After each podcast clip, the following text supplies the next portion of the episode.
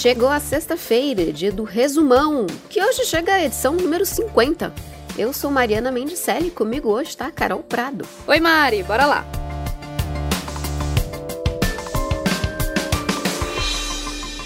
Na semana em que o Brasil chega à triste marca de 100 mil mortes por Covid-19, o presidente Bolsonaro apareceu na live que ele faz toda quinta-feira ao lado do ministro interino da Saúde, General Pazuello. Ouve só o que ele falou. Se lamenta todas as mortes.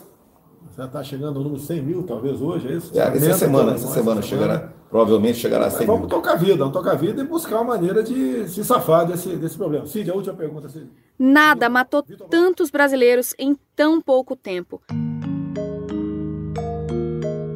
Na última semana, o país teve em média 1.038 óbitos por dia. São quase 3 milhões de infectados desde o começo da pandemia. Em entrevista à Globo News, o médico Drauzio Varela reforçou um recado importante. Você pode pegar um país que está tendo mil mortes por dia e achar que está tudo bem. Nós não temos uma consciência de que se eu vou para a rua e pego o vírus, eu estou fazendo mal para a sociedade, porque eu vou manter mais tempo esse vírus em, em circulação. E vou espalhar o vírus também, porque pode ser que eu seja um, um portador assintomático e vou ficar espalhando o vírus sem saber. É, nessa semana o presidente Jair Bolsonaro assinou uma medida que libera quase 2 bilhões de reais para a produção de 100 milhões de doses da vacina de Oxford, uma das vacinas que está em teste aqui no Brasil. Agora o Congresso tem que aprovar essa medida que libera o dinheiro. Como a vacina está na fase de testes, o Brasil assume os riscos relativos ao desenvolvimento dela. E ainda sobre vacinas, também nessa semana a OMS disse que pode nunca existir uma bala de prata contra a Covid-19, Carol. Isso, Mário. O diretor-geral da OMS, Tedros Adhanom, disse que se preocupa com o fato de que possa nunca haver uma vacina contra o novo coronavírus, ou que a proteção de uma eventual vacina dure só alguns meses. Ele disse que enquanto os testes clínicos não acabarem, a gente não vai saber. É ficar na torcida, né? Desde o meio de março, as escolas do Brasil estão sem aulas presenciais. E você que está ouvindo, sabe quantos alunos da rede pública estão assistindo às aulas virtuais durante a pandemia? Não? Pois é, o Ministério da Educação também não sabe.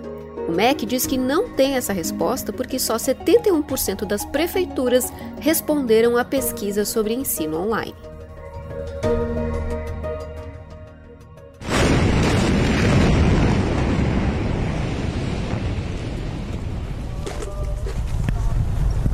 E na terça-feira, uma explosão na região portuária de Beirute, no Líbano, deixou mais de 100 mortos, cerca de 5 mil feridos e 250 mil pessoas desabrigadas.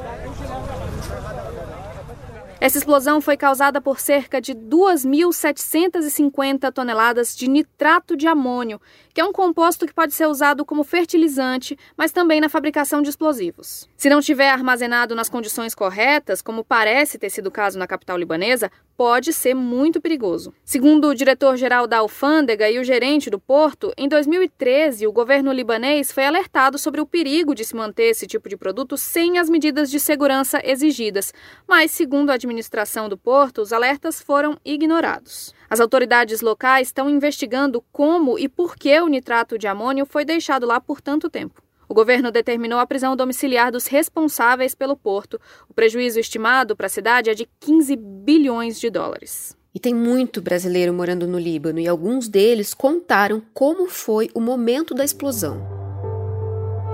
Na hora da explosão, na verdade, eu estava na varanda, eu estava fora de casa, é, e eu vi, eu ouvi a primeira explosão. E eu fui olhar o que, que era. Eu vi a fumaça vindo de longe. E aí veio uma segunda, veio uma segunda explosão. E essa segunda explosão foi a hora que veio uma, como se fosse uma bolha de ar mesmo, né? E aí eu voei para trás. A gente não sabia se, a gente não sabia o que era, se era um ataque. Não é nada parecido. Essa explosão, uma coisa, as imagens são realmente muito chocantes.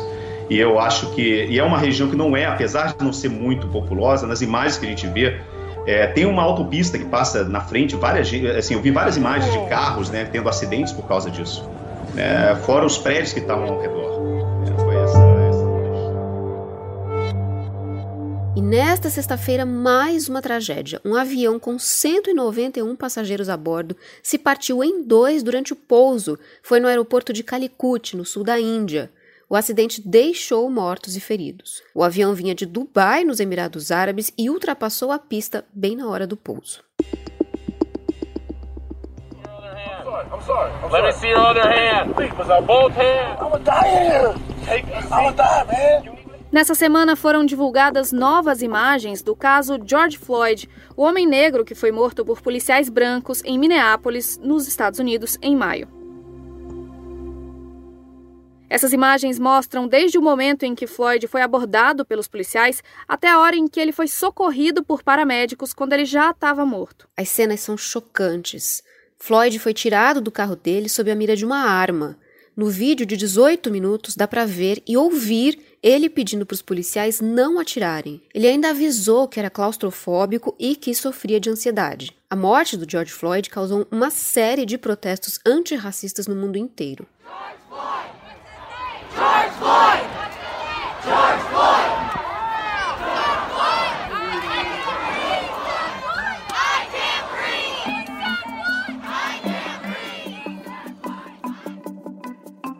Voltando a falar do Brasil, Mari, agora de política, nessa segunda-feira, o ministro do Supremo Tribunal Federal, Luiz Edson Fachin, anulou a decisão do presidente do STF, Dias Toffoli, de liberar o compartilhamento de informações da Lava Jato no Paraná, no Rio de Janeiro e em São Paulo, com a Procuradoria-Geral da República.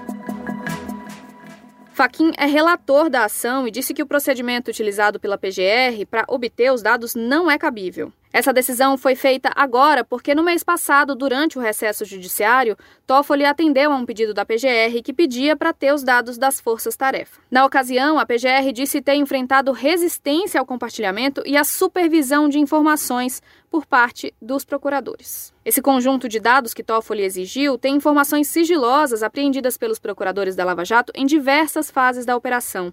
Além de anular o pedido da PGR, Faquin também retirou o sigilo da ação e considerou que o processo deve tramitar de forma pública. A PGR disse que vai recorrer dessa decisão.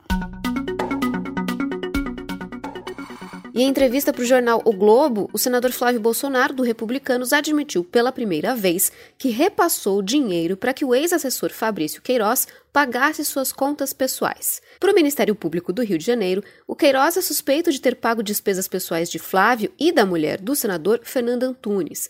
Os gastos somam 261 mil reais e os pagamentos foram feitos em dinheiro.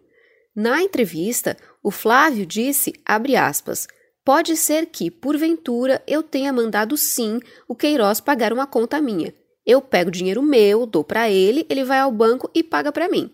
Fecha aspas. O senador é alvo de investigação de esquema de rachadinha na Assembleia Legislativa do Rio de Janeiro. Nas investigações, os promotores rastrearam a movimentação do senador e da mulher dele e apontaram que 53 boletos de mensalidades escolares e 63 planos de saúde de Flávio Bolsonaro foram pagos com recursos que não saíram da conta do casal. Segundo o MP do Rio, imagens mostram Queiroz pagando alguns desses boletos em 2018.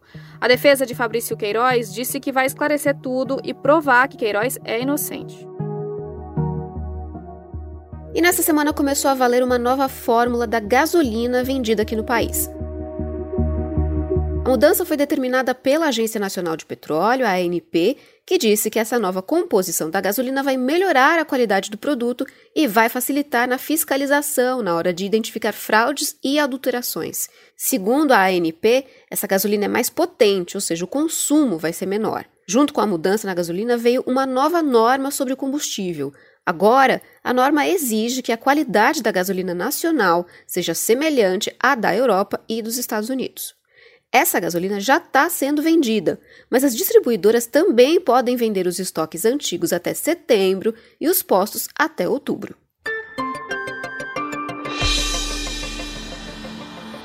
E a nova rede social TikTok, que é a atual febre do momento, tem feito parte da mais nova disputa política entre Estados Unidos e China. Isso porque o presidente americano Donald Trump disse que vai proibir o serviço da plataforma nos Estados Unidos, alegando que a ferramenta pode ser usada para coletar dados pessoais de americanos para compartilhar com o governo chinês. A Microsoft tem o interesse de comprar o aplicativo e Trump diz que não se opõe, mas que vai proibir o serviço nos Estados Unidos no dia 15 de setembro se o acordo de venda não acontecer até essa data. O TikTok é da empresa chinesa ByteDance e nega as acusações de Trump. Nessa sexta-feira, em mais uma ofensiva contra a China, Trump disse que vai impor sanções contra o chefe do governo de Hong Kong.